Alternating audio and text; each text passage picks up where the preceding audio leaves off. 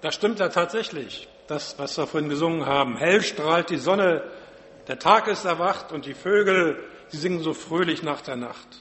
Licht leuchtet auf und durchflutet die Welt. Die Natur spielt Glanz, das Dunkel ist erhellt. Das haben wir eben gesungen.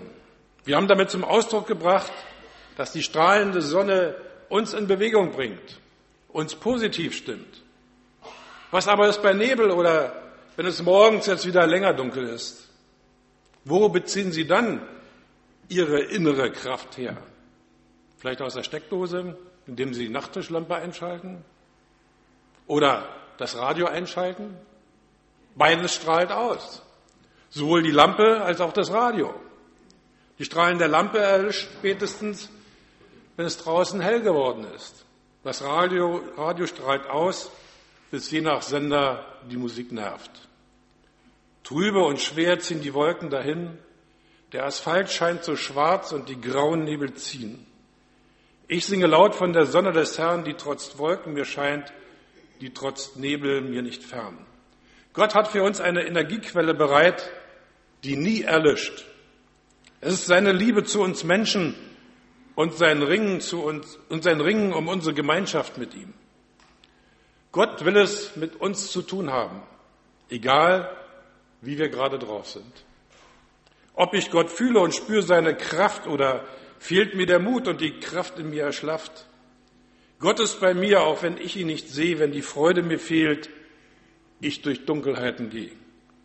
Seine wertschätzende Liebe zu uns Menschen, uns Menschen gegenüber ist eine nie erlöschende Energiequelle.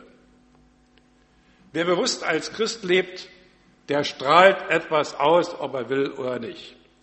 Von einem Menschen mit dieser ausstrahlenden Glauben, dem Timotheus, berichtet uns Paulus im zweiten Timotheusbrief im ersten Kapitel. Da schreibt er, ich danke Gott, dem ich diene von meinen Vorfahren her mit reinem Gewissen, wenn ich ohne Unterlass deiner gedenke in meinem Gebet, Tag und Nacht. Und wenn ich an deine Tränen denke, verlangt mich, dich zu sehen, damit ich mit Freude erfüllt werde. Denn ich erinnere mich an den ungefärbten Glauben in dir, der zuvor schon gewohnt hat in deiner Großmutter Louise und in deiner Mutter Eunike. Ich bin aber gewiss auch in dir. Aus diesem Grund erinnere ich dich daran, dass du erwächst die Gabe Gottes, die in dir ist durch die Auflegung meiner Hände. Denn Gott hat uns nicht gegeben den Geist der Furcht, sondern der Kraft und der Liebe und der Besonnenheit. Timotheus, geboren in Lystra bei Konia in der heutigen Türkei, war Bischof von Ephesus, gestorben im Jahre 97 als Märtyrer in Ephesus. Er war der Sohn eines Griechen und der zum christlichen Glauben gekommenen Jüdin Eunike. Laut Berichten der Apostelgeschichte und der Paulusbriefen begleitete er Paulus auf dessen Missionsreisen, nachdem dieser ihn in seiner Heimatstadt entdeckt und mitgenommen hatte. Die Apostelgeschichte berichtet überdies, dass Paulus an Timotheus die Beschneidung habe vollziehen lassen. Timotheus ist Christ in dritter Generation. Die Grundlage hatte seine Großmutter gelegt, als sie ihr Leben Jesus anvertraute und diesen Glauben auch lebte. Wenn man bedenkt, dass in dieser, dies in einer Gegend geschah, die durch und durch heidnisch war, sie war unter Garantie ein Fremdkörper in ihrer Umgebung. Und trotzdem hat ihr Glaube ihre Tochter überzeugt. Auch sie kam zum Glauben an Jesus, obwohl auch sie mit einem heidnischen Mann verheiratet war. Und schließlich kam ihr Sohn Timotheus zum Glauben an Jesus. Der Glaube der Großmutter Louise strahlte derart aus, dass zwei weitere Generationen davon ergriffen wurden. Und wenn ich an meinen eigenen Glaubensweg denke, dann bin ich auch Christ mindestens in der dritten Generation. Der Glaube der Urgroßeltern mütterlicherseits hat für mich den Grundstein gelegt, obwohl ich sie nie habe kennengelernt. Ich kenne sie nur vom Erzählen und von einem Bild her. Meine Mutter erzählte, dass meine Urgroßeltern ihr als Kind immer aus der Bibel vorgelesen haben. Meine Mutter stammte aus dem katholischen Schlesien. Meine Urgroßeltern waren katholisch. Meine Oma aber evangelisch. Meine Mutter war die einzige evangelische in der Schule. Als meine Mutter lesen lernte, fiel ihr auf, dass die Urgroßeltern wahrscheinlich gar nicht lesen konnten. Denn sie erzählten meiner Mutter anhand einer Bilderbibel biblische Geschichten. Und das hatte zur Folge, dass der Glaube meiner Urgroßeltern sich heute in unserer Familie fortgesetzt hat. Er hat seine Auswirkungen auf den Glauben von uns vier Geschwistern und unseren Kindern gefunden. Der Sohn meiner Schwester ist gerade als theologischer Lehrer nach Brasilien ausgereist. Und ich bin überzeugt, dass die Glaubensstrahlkraft meiner Großeltern und Urgroßeltern auch auf die jetzt heranwachsende Generation sich auswirken wird. Die Leute merken, dass wir anders sind. Wer bewusst als Christ lebt, kann nicht verhindern, dass die anderen merken, der ist zwar auf der einen Seite ganz normal, ein Zeitgenosse, aber irgendwie tickt der anders. Es gibt Christen, die tragen auf ihrer Stirn eine für sie unsichtbare Aufschrift, die lautet, sprich mich an.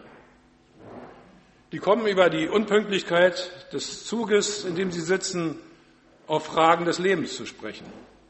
Ich kenne einen, der nahm ich einmal einen Roman mit. Er setzte sich in den Zug und begann zu lesen, damit er nicht angesprochen wird. Als dem ihm gegenüber sitzenden Fahrgast etwas hinunterfiel, bückte er sich, hob es auf und gab es dem Mitfahrer. Was glauben Sie, wie weit er mit seinem Lesen in seinem Buch gekommen ist? Es müssen nicht immer Worte sein, die etwas von unserem Christsein deutlich machen. Eine simple Geste reicht aus. Und schon ist der Bann gebrochen. Man kommt ins Gespräch von dem verspäteten Zug über den schlechten Zustand der Schienen auf den Glauben. Jesus ist das genauso ergangen. In der Geschichte von der Frau am Jakobsbrunnen passiert auch so etwas. Da heißt es im Johannes vierten Kapitel, auf seiner Reise kam Jesus nach Samaria, unter anderem nach Sychar. Dieser Ort liegt in der Nähe des Feldes, das Jakob seinem Sohn Josef geschenkt hatte. Dort ist der Jakobsbrunnen. Müde von der langen Reise setzte sich Jesus an den Brunnen. Es war gerade die Mittagszeit. Da kam eine Samariterin aus, dem nahegelegenen, aus der nahegelegenen Stadt zum Brunnen, um Wasser zu holen. Jesus bat sie, gib mir etwas zu trinken. Und mit diesen Worten, gib mir etwas zu trinken, leitet Jesus eine zweitägige Evangelisation ein. In einer ansonsten von Juden gemiedenen Umgebung. Jesus leitet seine Evangelisation mit der einfachen Bitte ein, gib mir was zu trinken. Das macht der Frau klar, auch wenn ich ein Jude bin und meine Volksgenossen nicht gerade gut auf euch Samaritaner zu sprechen sind.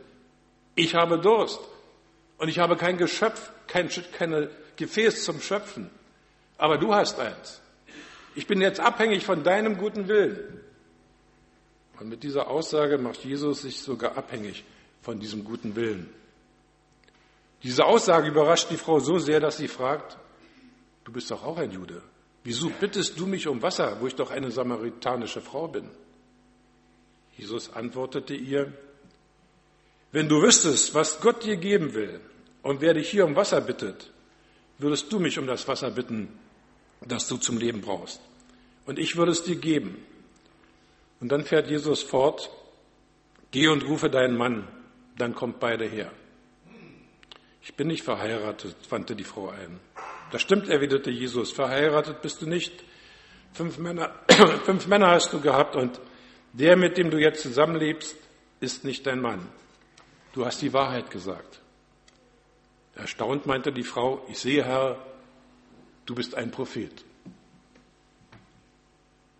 Ich habe auch Durst. Nee, das geht nicht gut.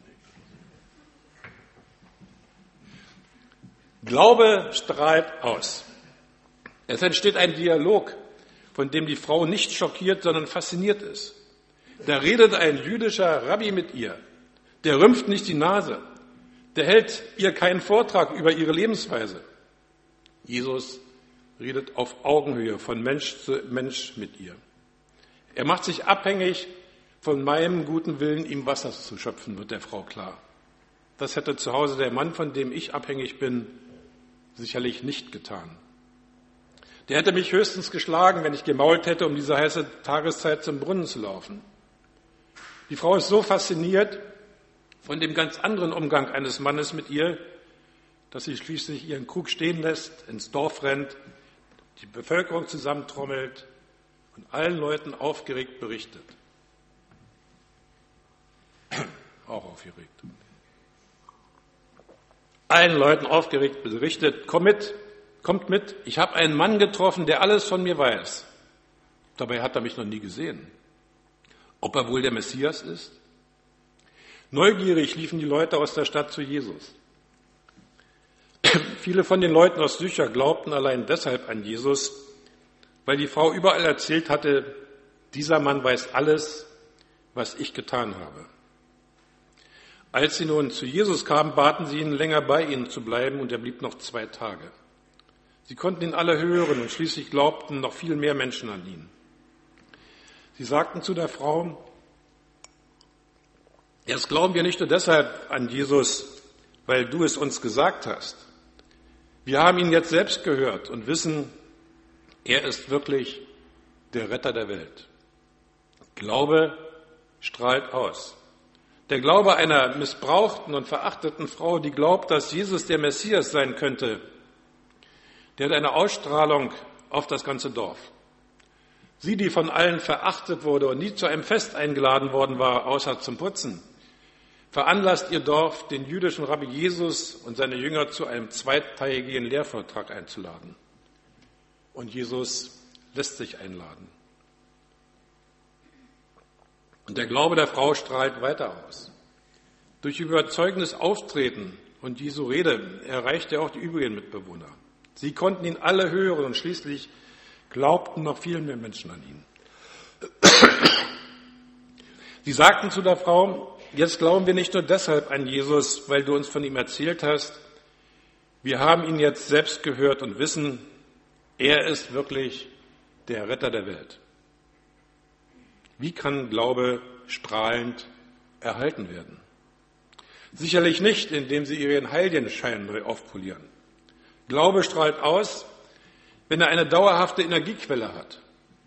Diese Energiequelle ist Gottes Heil der Geist, der von uns Besitz ergreift, wenn wir unser Leben Jesus anvertrauen. Ohne den Geist Gottes sind wir erbärmliche Funzeln. Wir reden nur von unseren Vermutungen. Wir gebrauchen Formulierungen wie Vielleicht ist Gott mir ja gnädig, wenn ich einen größeren Geldschein in die Kollekte lege.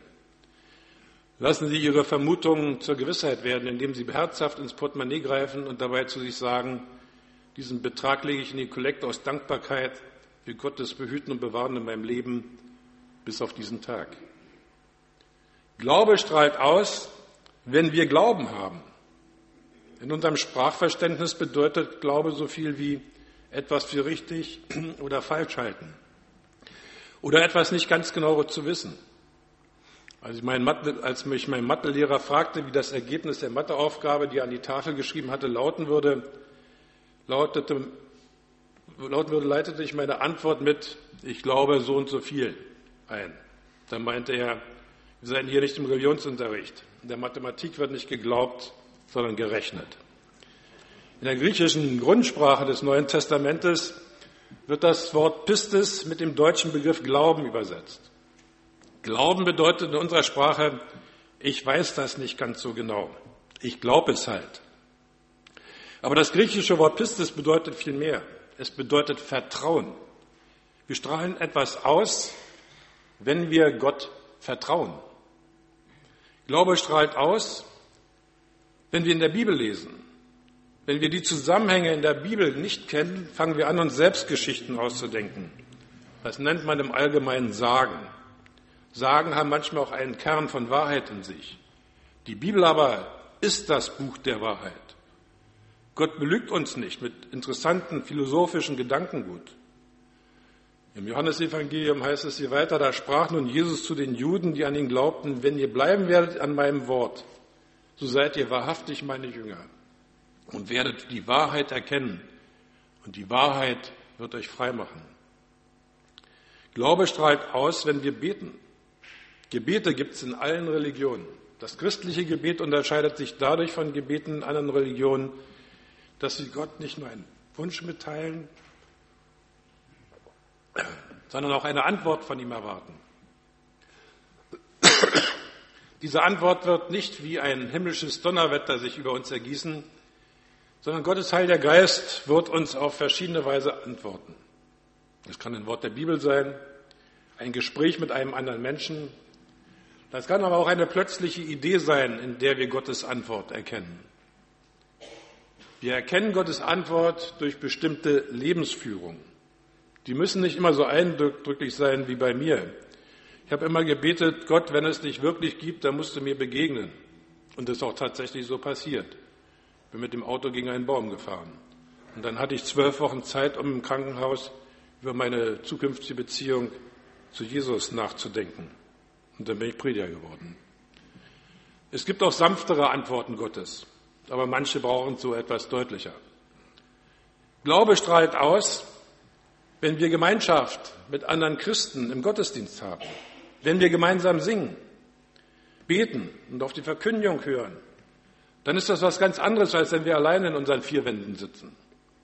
Also zu Hause singe ich nicht alleine laut. Ich will ja niemanden verschrecken, aber wenn wir hier gemeinsam singen, dann ergreift mich plötzlich der Text eines Liedes und ich singe, so gut es eben geht, mit. Das empfinde ich persönlich als ein wunderbares Erlebnis. Glaube strahlt aus, wenn er einen Sitz im Alltag hat. Dieser Glaube hat nicht nur etwas mit heiligen Dingen zu tun. Glaube strahlt aus, wenn er etwas mit unserem Alltag zu tun hat. Wenn ich am PC sitze und mit meinem zwei bis vier Fingersystem auf der Tastatur rumtippe und mich über die vielen Tippfehler ärgere. Glaube hat was mit Fahrstil zu tun. Wie oft muss ich Jesus um Vergebung bitten, weil ich mal wieder mich über die Mitbewerber auf der Autobahn aufrege. Früher hat meine Frau mich immer ermahnt, Leo, die Kinder sind im Auto.